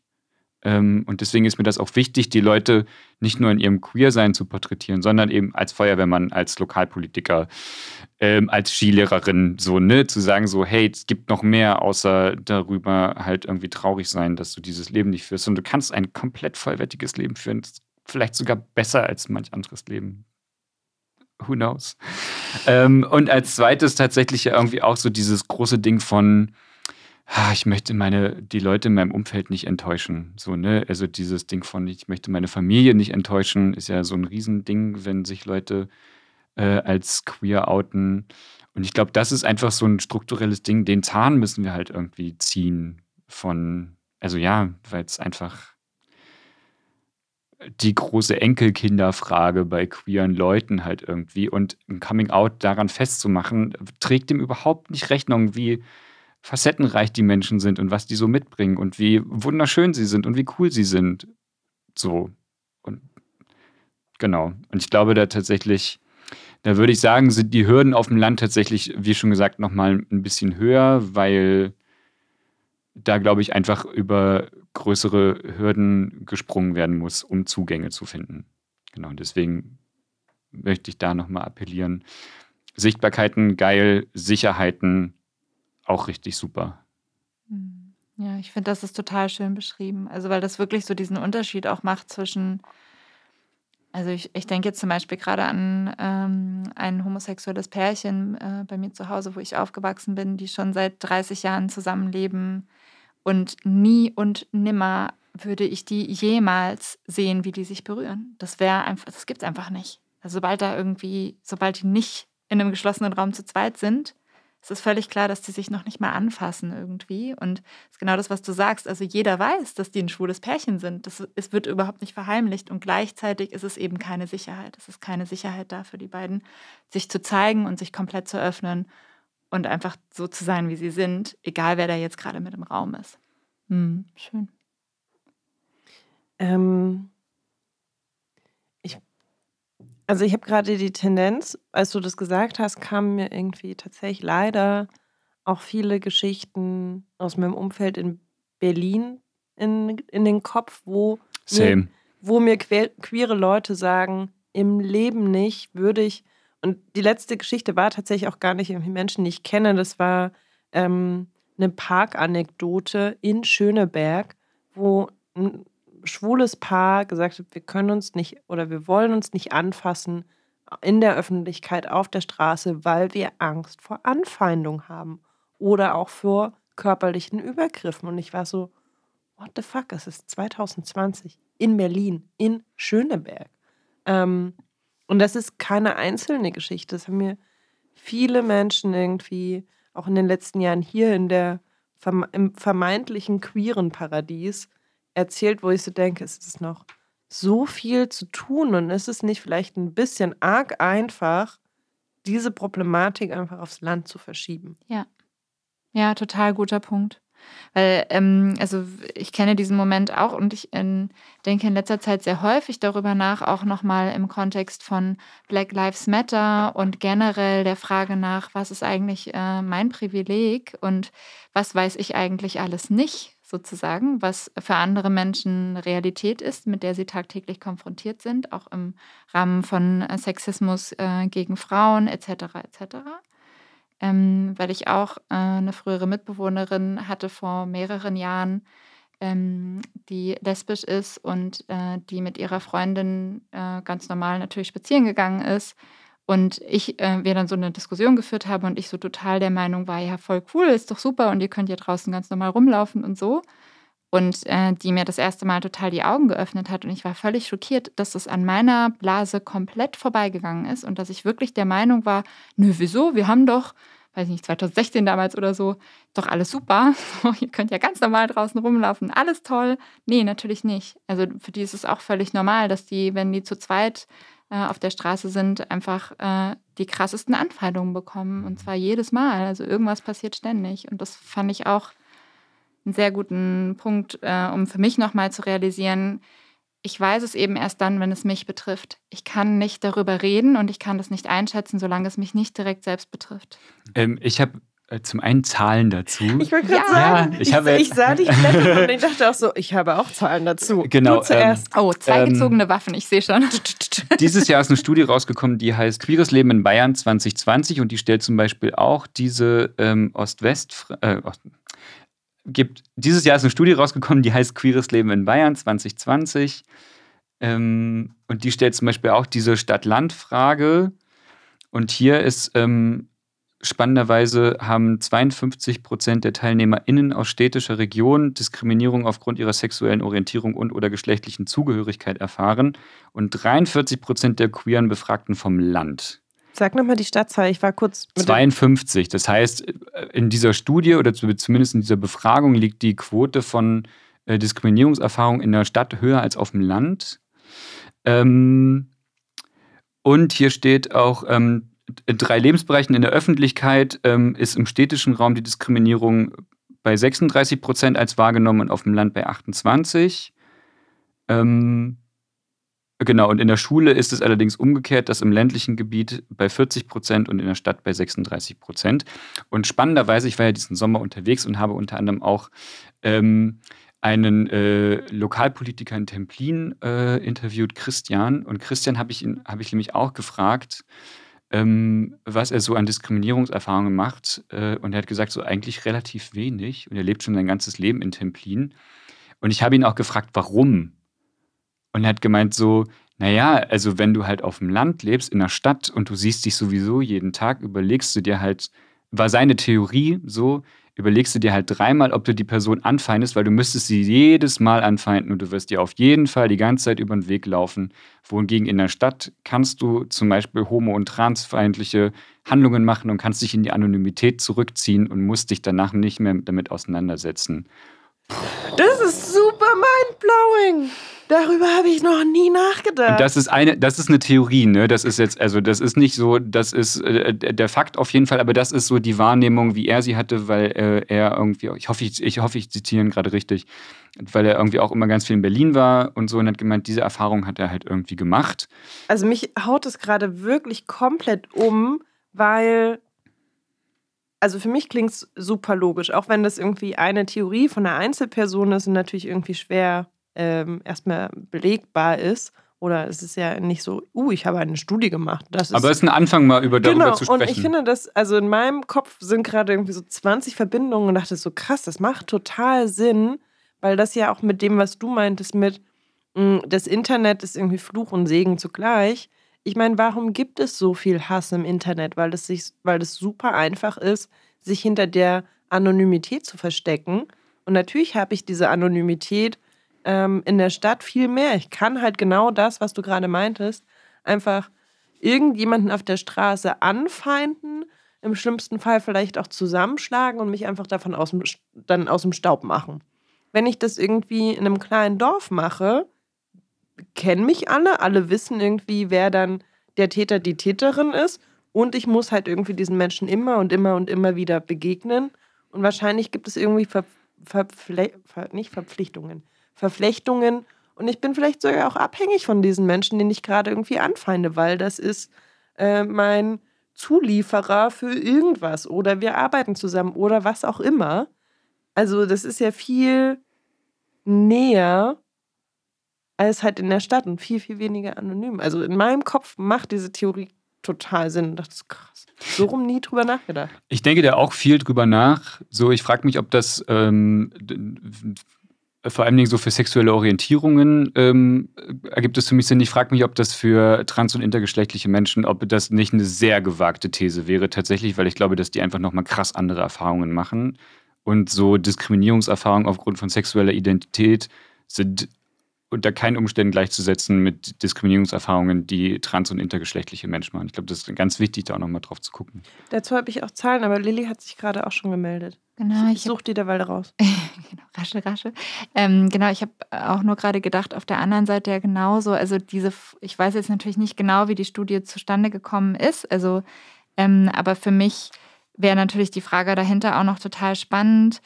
Wie frei zeige ich mich denn auch als äh, zum Beispiel schwul, lesbisch oder wie auch immer. Mhm. Ähm, weil das macht natürlich einen Unterschied. Also wenn ich mich nicht zeige, dann erfahre ich auch da vielleicht viel weniger Diskriminierung, während wenn ich mich zeige, dann wird die Diskriminierung natürlich auch offensichtlicher. Also diese Frage hängt für mich da auch noch voll mit dran. Also vielleicht, äh, ne, wenn ich jetzt irgendwie beantworte und sage, äh, ja, nee, ich erfahre nicht so viel Diskriminierung, ich persönlich sozusagen, kann das ja im Zweifel auch damit zusammenhängen, dass ich mich vielleicht gar nicht als zum Beispiel lesbisch zeige. Absolut. Und ich glaube, es ist halt irgendwie auch die Frage, so was definieren Menschen für sich persönlich da gerade als Diskriminierung, als Diskriminierungserfahrung. Äh, ich weiß zum Beispiel noch, als ich jünger war, ich hatte super viel internalisierte Homophobie, so und die ich, bin ich auch erst peu à peu losgeworden, als ich dann auf so Bildungsangebote gekommen bin. Aber so, so aus meiner Sozialisation heraus gab es diese internalisierte Homophobie richtig krass und ich glaube, ich hätte eine ganze Menge mitgemacht und hätte das belächelt und hätte wahrscheinlich eher gesagt so, hahaha, ha, ha, witzig und hätte eher gesagt, so, ach komm schon, das war doch jetzt, also mir selber gesagt, so, ach komm, Fabian, das war doch jetzt nur ein Scherz und hätte das damals noch nicht als Diskriminierung wahrgenommen. So, ich glaube, das ist halt auch noch so ein Ding von so, ne? Was sind Menschen in Anführungsstrichen bereit in Kauf zu nehmen, um halt auch akzeptiert zu werden? Und auch was ist so ihr, ihre persönliche emotionale Skala bei Diskriminierungserfahrungen? Wäre jetzt meine These, die ich da, glaube ich, noch hinterher schieben würde. Also ich habe die Zahlen, aber ich will was vorne ranstellen, was du gerade, also das ging gerade in meinem Kopf an, als du meintest, Lilly, ähm, wie sehr zeige ich mich und ähm, wie sehr kann ich vielleicht auch steuern, ob ich mich zeige, ob ich mich in irgendeiner Form oute und welche Diskriminierungserfahrungen mache ich dann. Äh, da gibt es eine Podcast-Empfehlung von mir mit einem anderen Fabian, Fabian Hart, der seit neuestem den Podcast Zart bleiben hat. Und der hatte in der zweiten Folge, glaube ich, Tarek Tesfu zu Besuch. Und also hm. Zartbleiben ist ein Podcast über Männlichkeiten. Ich kann es bisher sehr empfehlen. Also es ist noch nicht viel raus, aber alles, was ich gehört habe, fand ich tendenziell ziemlich cool. Ist auch eine spannende Mischung an Interviewgästen. Und ähm, Fabian ist weiß und schwul und Tarek ist schwarz und schwul. Ähm, und sie haben sehr darüber gesprochen, also dass Fabian dann auch meinte, naja, wenn ich in der U-Bahn unterwegs bin, kann ich meine Homosexualität ja, wenn ich möchte, verstecken. Schwarz sein kann ich nicht verstecken in der U-Bahn. Natürlich ist das dann nochmal eine andere Ebene von Diskriminierungserfahrung. Ja, genau. Und äh, was ich ja eigentlich machen wollte, Zahlen raussuchen. ähm, es gab eine Studie, das, was du gerade meintest, mit Trans- und Interpersonen sind sehr viel häufiger von Diskriminierung und äh, Anfeindungen betroffen. Mhm. Es gab, letztes Jahr sind Zahlen rausgekommen von FRA, das ist praktisch äh, eine EU-Grundrechteagentur und die haben eine europaweite Umfrage gemacht zu Diskriminierungserfahrungen von queeren Menschen in ganz Europa und haben die Zahlen auch aufgeschlüsselt nach den einzelnen Ländern. Insgesamt haben irgendwie 140.000 Menschen teilgenommen. Also das ist schon eine Menge. Das ist ein, das ist ein dickes Ding. Mm, und da, wenn man mal Deutschland sich anguckt, haben 11 Prozent der befragten Personen in Deutschland angegeben, dass sie in den letzten zwölf Monaten aufgrund ihrer sexuellen Orientierung oder geschlechtlichen Identität bei der Jobsuche diskriminiert wurden. Ah, das ist äh, zugespitzt auf Job in dem Fall. Trans- und intergeschlechtliche Personen berichten im Vergleich zu den anderen befragten Teilgruppen jeweils überdurchschnittlich häufig von Diskriminierungserfahrungen. Das sind in Deutschland äh, 39 Prozent der Transpersonen und 37 Prozent der intergeschlechtlichen Personen, die Diskriminierungserfahrungen am Arbeitsplatz in den letzten zwölf Monaten haben. Also das ist irgendwie fast das Vierfache. Also. Das ist super scheiße. Ja, ja, das ist super scheiße. Und das lässt sich, also ich hatte das irgendwie gerade gar nicht erst gesehen, dass es irgendwie nur auf die Arbeitswelt zugeschnitten ist, diese eine Frage, die ich rausgesucht habe. Aber das lässt sich, glaube ich, auch auf alle Lebenswelten ähnlich übertragen. So, das ist schon echt eine ganz schön krasse Nummer. Dazu fällt mir jetzt auch gerade ein, ich habe natürlich jetzt nicht die Zahl parat, dass es ähm, ja auch Untersuchungen dazu gibt oder Studien dazu gibt, ähm, wie zum Beispiel Charakter, also weil wir ja auch über Sichtbarkeit viel gesprochen haben, wie zum Beispiel Charaktere in Filmen und Serien ähm, dargestellt werden. Und das ist äh, extrem, ich glaube, es gibt sogar einen Namen dafür, aber ich habe es, wie gesagt, jetzt gerade leider nicht parat. Ähm, ah, du meinst dieses Äquivalent zum Bechteltest? Äh, genau, für äh, zum Beispiel, äh, für, also eben auch für ähm, schwul, für lesbisch, für trans etc. Und auch für schwarze Personen. Genau, und das ist eben, also da ist es auch super extrem irgendwie, das weiß ich nicht, also ich weiß jetzt nur noch, dass es eine sehr extreme Zahl war. Du weißt die Zahl? Nee, ich weiß die Zahl nicht. Ich wollte nur kurz einen Einschub machen, um vielleicht den Menschen, die zuhören, zu erklären, worüber wir sprechen. Also der Bechteltest ist praktisch, das war so der Anfang, als die Frage war, wie sind denn Frauen im, äh, im Fernsehen repräsentiert und in Serien und in Filmen ähm, und wie werden sie dargestellt? Also ist erst die Frage, wie viele Frauen sind überhaupt auf der Leinwand zum Beispiel zu sehen? Haben sie eine Hauptrolle? Ähm, worüber sprechen sie? Also sprechen Frauen nur über, wie kriege ich einen Mann und wie führe ich eine Beziehung? Wie halte ich die Beziehung am Laufen? Oder ist diese Person in ihrer Rolle auch mit anderen Themen und der Weltrettung und äh, Physik oder was auch immer ähm, beschäftigt sich damit. Keine Ahnung, zum Beispiel äh, Harry Potter würde nach diesem Bechteltest, glaube ich, relativ gut abschneiden, weil Hermine Granger jetzt selten darüber nachdenkt, wie sie irgendwie einen Boyfriend kriegt, sondern irgendwie mit Harry Potter gemeinsam Voldemort bekämpfen will. Das irgendwie als Vereinfachung und irgendwann hat sich das, ich weiß auch gar nicht mehr, wann der Bechteltest eingeführt wurde, der ist jetzt nicht so super neu, weiterentwickelt ähm, weil dann halt auch tatsächlich einfach die äh, Erkenntnis war, welche Überraschung, nicht nur irgendwie Frauen werden, werden sehr stereotyp dargestellt, beziehungsweise sind unterrepräsentiert, sondern eben auch queere Personen, People of Color werden unterrepräsentiert und wenn sie da sind, sehr stereotyp dargestellt. Und dadurch hat sich das weiterentwickelt. Das, dieser Test heißt dann jetzt anders. Ich habe den Namen vergessen und die Zahlen auch. Weißt du es vielleicht? Ich glaube, er heißt Vito Rossi Test wenn mich nicht alles täuscht. Okay. Und der äh, hangelt sich auch in drei Fragen lang. Und zwar, ähm, es gibt mindestens eine queere Person, die namentlich genannt, also die einen Namen hat. Ja, genau. Frage genau. zwei, äh, die bekommt ihre eigene Storyline. Frage drei, diese Storyline dreht sich nicht hauptsächlich darum, dass sie queer ist. Es gibt übrigens, ähm, um dann ganz kurz ähm, äh, einzuhaken, es gibt auch den Makomori-Test, weil nämlich äh, so ein paar Leute festgestellt haben, der Bachelor-Test ist ja schon ganz nett. Ähm, und das hat äh, immer ganz gut funktioniert, bis es diesen Film gab, Pacific Rim, wo eine Protagonistin drin ist, die Makomori heißt.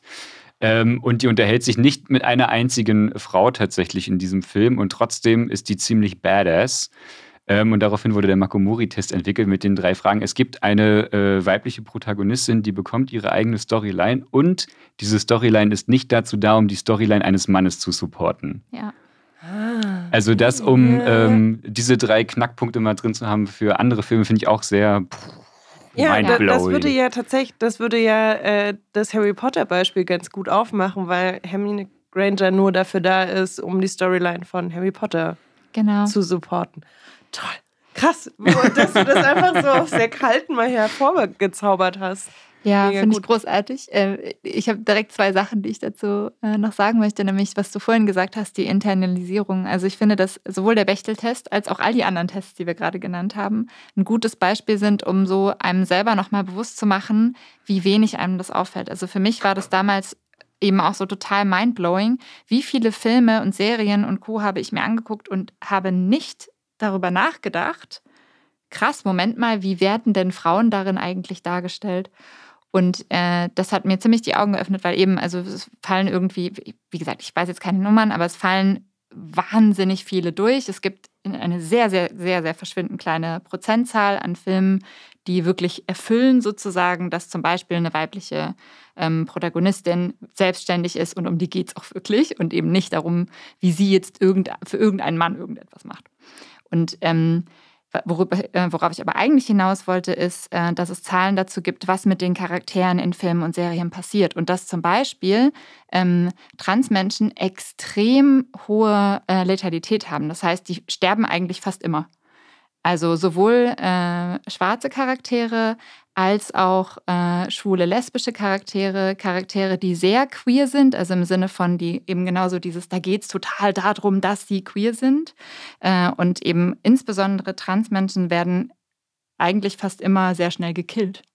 Und das fand ich auch extrem krass, weil das wirklich, das macht ja auch so eine Storyline auf, wieder wie das, was du vorhin gesagt hast, von, es ist total gefährlich. Also wenn, wenn ich jetzt äh, mich sozusagen ähm, einordne in irgendeine Kategorie, auf irgendeine Art und Weise, von der mir ständig suggeriert wird, das ist total gefährlich und eigentlich hast du gar keine Berechtigung und es gibt über dich auch nichts zu erzählen. Eigentlich musst du direkt wieder raus aus der Story. So, das macht ja was mit einem. Voll. Und gleichzeitig, ähm, ich, finde es gut, das kritisch zu sehen. Gleichzeitig würde ich immer noch davon, äh, würde ich immer noch betonen wollen, dass das ein Prozess ist. So, also von ne, es gibt gar keine queeren Charaktere im Fernsehen, bis hin zu die erste schwule Dating-Show läuft im, äh, in der Primetime, ist schon ein riesengroßer Schritt. Ähm, ich glaube, wichtig ist da jetzt genau dranbleiben und aber zu sagen, so, das ist ein Prozess so und immer zu gucken von, was ist mein Wissen, weil ich mich mit diesen Realitäten auseinandersetze oder weil ich da auch Zugang zu habe. Ähm, das ist jetzt ein bisschen gröb, nee, es war jetzt ein bisschen blöd formuliert. Ähm, das als ein Prozess. Wie, wie alles irgendwie queer als Wort, Repräsentation, das auch als ein Prozess zu sehen und den mitzugestalten. Ich glaube, das ist mir immer ganz wichtig, nochmal zu sagen. Mhm. Ähm, genau. Was nicht heißt, weniger kritisch sein, sondern ich weiß, also ich habe das, vielleicht mache ich es kurz an einem Beispiel fest. So, ähm, ich finde es total großartig, dass Prince Charming im Prime TV läuft, so im deutschen. Aber ich habe eine Frage: Ist das wirklich so? Ich habe das ähm, nur wahrgenommen von dass RTL das produziert hat, das aber nur ähm, auf RTL Now oder wie auch immer mhm. deren Mediathek abrufbar war, dass es nicht im linearen Fernsehen lief. Das lief jetzt auch noch. Frage stellen. Ich habe keinen Fernseher. So. Was ist das? Also das ist die, die schwule Dating-Show? Ja, äh, hast du mal ähm, den Bachelor oder die Bachelorette gesehen, wo so Rosen verteilt Nein, werden? Nein, natürlich niemals. Sowas würde ich mir nie angucken. Prinz, Prinz Charming ist Bachelor bzw. Bachelorette bloß mit schwulen Männern, also mhm. cisgeschlechtlichen schwulen Männern. Ähm, und das lief auf Vox jetzt. Also ähm, es lief auf einem namhaften privaten Fernsehsender. Ich glaube, ähm, wir können Fernsehsender nennen. Genau, oder? und das ist so. Gott, mich ja angeguckt, ob wir uns damit in irgendwelche Nesseln setzen. Ähm, und ich merke da in mir, da, da, schlagen dann immer so zwei Herzen in meiner Brust. Ich möchte, möchte, das auch gar nicht so jetzt unbedingt an dieser Show festmachen, sondern bei vielen Sachen, wo ich mir denke, so ähm, nice, dass es das gibt. Großes, großes Aber dahinter. Äh, aber auch nice, dass es das gibt, weil vielleicht meine Oma oder irgendeine anderen Person, die das gerade sieht und sich denkt, ach ja, ähm, okay, schwule Männer, queere Leute haben auch äh, Probleme, sind tiefgründiger, als ich gedacht habe, sind nicht nur Leute, die halt irgendwie äh, auf der, keine Ahnung, auf der Bühne stehen und Figuckchen machen oder so, sondern so, ne, alles, was in die Richtung geht, würde ich auch immer schon sagen, nice, aber lasst uns da dranbleiben und lasst da halt irgendwie an cooler Repräsentation arbeiten. Ähm, genau. Und fragt, hört zu, was die Lebensrealität von Leuten ist. So. War jetzt ein bisschen wirr formuliert, aber wir sind jetzt auch schon bei fast anderthalb Stunden, deswegen. Ich fand es voll okay. Du blickst Also ich, ich habe das. Ich finde es auch schon fast, äh, ich will gar nicht hier abkappen, aber ich dachte so, ah, das ist irgendwie so ein ganz schönes Schlussplädoyer. Irgendwie so, hier ist es ein Prozess, bleib dran. Genau. Na. Äh, auch ich habe die Weisheit nicht mit Worten, ähm, mit Löffeln gefressen. die Weisheit nicht mit Löffeln gefressen, sondern ähm, ich freue mich da auch immer in kritischer Auseinandersetzung mit allen immer drüber zu sprechen und halt irgendwie äh, zu lernen und äh, zu schauen. Ich finde es einfach, ja, es ist ein Prozess. Wir lernen das alle. Und vor allen Dingen auch, jetzt mache ich doch noch mal kurz ein Thema, auch unterschiedliche Generationen, um vielleicht nochmal auf dieses Landding noch mal, doch nochmal ganz kurz ja, zu kommen. Ja, klar, wir können auch nochmal eine Biegung machen und dann noch ein neues Thema aufmachen. Voll easy. Nee, nur ganz kurz tatsächlich. Ähm, ich glaube tatsächlich, dass so queere, also so Sprachlichkeit für so queere Lebensrealitäten, dass das auch eine Generationsfrage ist. So, ne, weil ich glaube, dass unsere Generation und die nachfolgenden Generationen viel eher mit so einer queeren Sprache groß werden. So, was heißt denn eigentlich alles, was, also, was über schwul und lesbisch hinausgeht? Was heißt denn cis? Was heißt denn trans? Was heißt denn nicht binär? So, ähm, und ich glaube tatsächlich, und ich habe das auch bei mir in der Familie einfach gemerkt, ähm, meine Eltern zum Beispiel, als die meinen Boyfriend damals kennengelernt haben, äh, die haben sich, glaube ich, auch einfach sehr geübt darin, eine Sprachlichkeit zu finden. Ähm, und zum Beispiel nach dem zu fragen, wie es so geht oder überhaupt ein Gespräch mit mir über ihn zu führen, auch wenn das nur kurz war.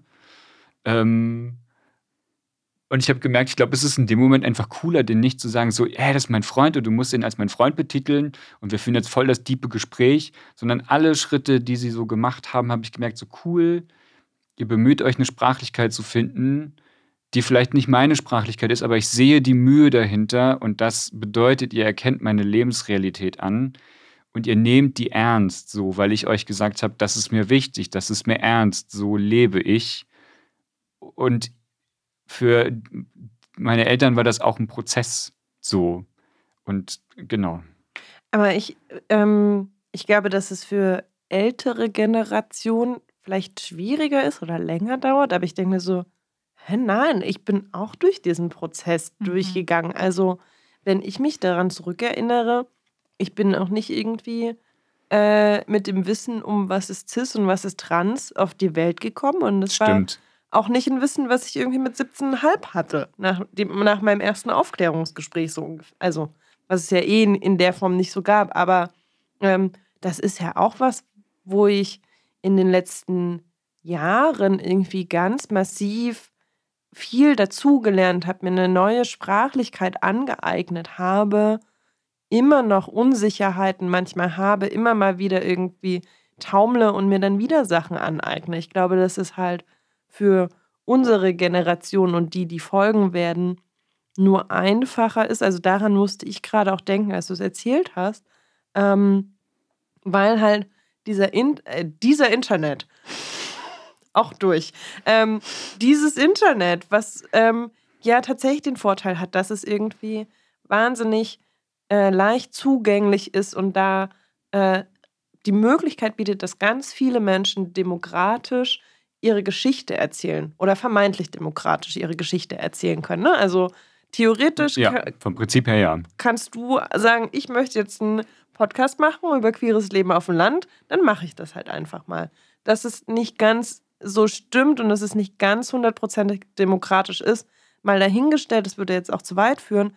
Aber ich habe ja dann als 14-jähriges, 15-jähriges, was auch immer Mädchen, was ich dann vielleicht jetzt wäre, also wenn wir die Zeit zurechnen würden, auf einmal Möglichkeiten, mir Sachen anzugucken, wo ich nicht mehr auf das lineare Fernsehen angewiesen mhm. bin und nicht mehr darauf angewiesen bin, wie entscheiden sich denn ARD, ZDF und RTL wie ich queere Lebensweisen darstellen will. Nee, ich kann mir das halt irgendwie im Internet äh, zusammensuchen, kann mir irgendwelche TikTok-Sachen angucken und irgendwelche YouTube-Videos, die mir Fragen beantworten und die mir zeigen, wie andere Menschen leben. Also ich glaube, so die Zugänge sind einfacher geworden. Wir haben, glaube ich, auch schneller die Möglichkeit, uns das anzueignen. Aber ich glaube, durch diesen Lernprozess sind wir alle gegangen, gehen wir und werden wir gehen. Hm, ich wollte auch gerade noch ergänzen, dass das auch nicht aufhört, zum Glück.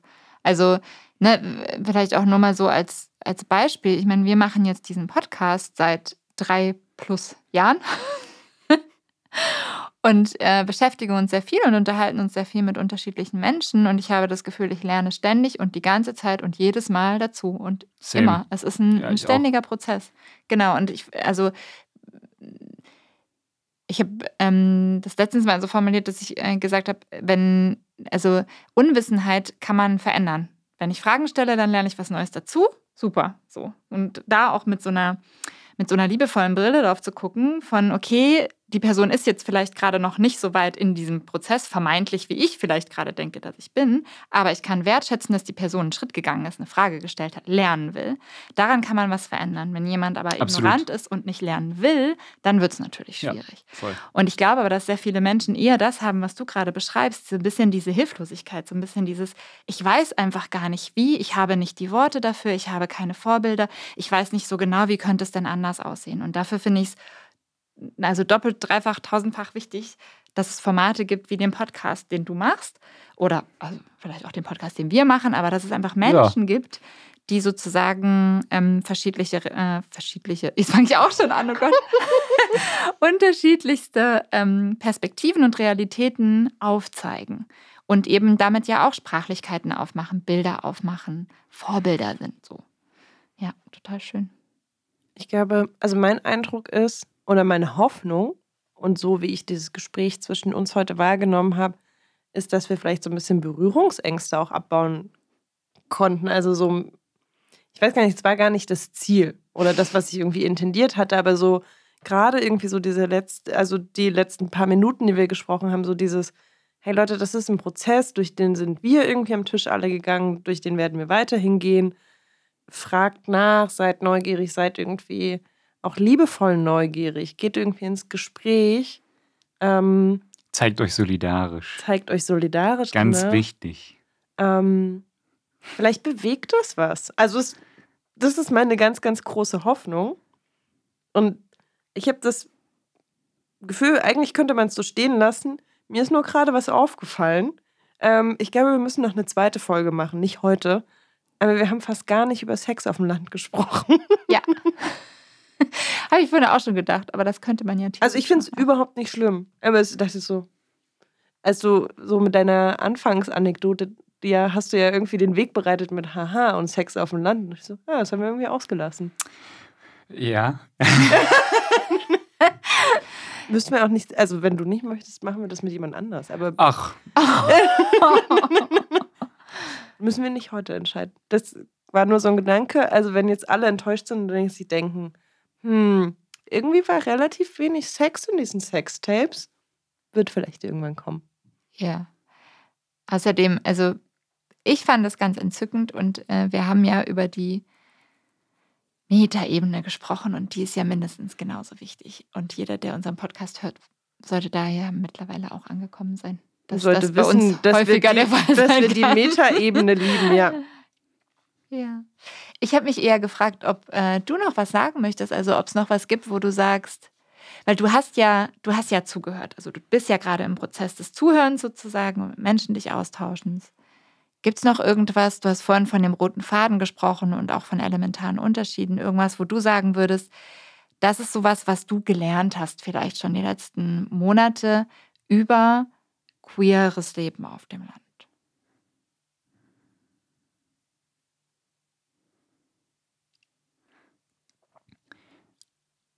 In fast allen Stories und bei fast allen Menschen, die ich interviewt habe, gibt es gefühlt mindestens zwei Personen, die sich jeweils mit der Person auf dem Land solidarisch gezeigt haben, wenn die eine schwierige Zeit hatten und die sie supportet haben. Für alle Leute, die auf dem Land sind und denken, sie sind komplett alleine, das seid ihr nicht. Ähm, und auch wenn sich das so anfühlt, statistisch gesehen seid ihr es nicht, aber ich kann euch auch sagen, emotional seid ihr es nicht. Ähm, und es gibt Leute, die euch zur Seite stehen und zur Seite stehen werden. Ähm, und die euch so nehmen, es, es klingt, es klingt platt, aber die euch so nehmen werden, wie ihr seid.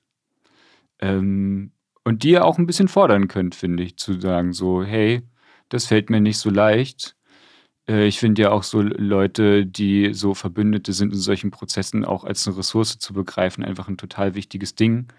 Ähm, und es auch immer was total Liebevolles ist, zu sagen, so, hey, das fällt mir schwer. Äh, da brauche ich Hilfe bei. Deswegen, ähm, ob queer oder nicht, ähm, ob cis oder transident, lesbisch, schwul, supportet einander. Denn queere Emanzipation ist ja nicht nur Emanzipation für queere Leute, hauptsächlich das schon, weil da muss noch eine ganze Menge gemacht werden, aber so in the long run sind da auch viele Sachen mit dabei, so die für alle Menschen einfach richtig nice sind, so von geschlechtlichen Stereotypen wegzukommen, ähm, sexuelle Sachen zu enttabuisieren und die nicht mehr so krass aufzuladen. So, deswegen ist schon eine gute Sache, lass das mal machen. Glaube ich, eines der besten Schlussworte aller Ja. Zeiten. Schön. Cool. Vielen, vielen Dank. Danke euch. Dann müssen wir jetzt aber noch die Anrufbeantworter-Nummer sagen. Ja. Sprecht uns richtig gerne auf den Anrufbeantworter. Teilt da, was auch immer ihr teilen wollt.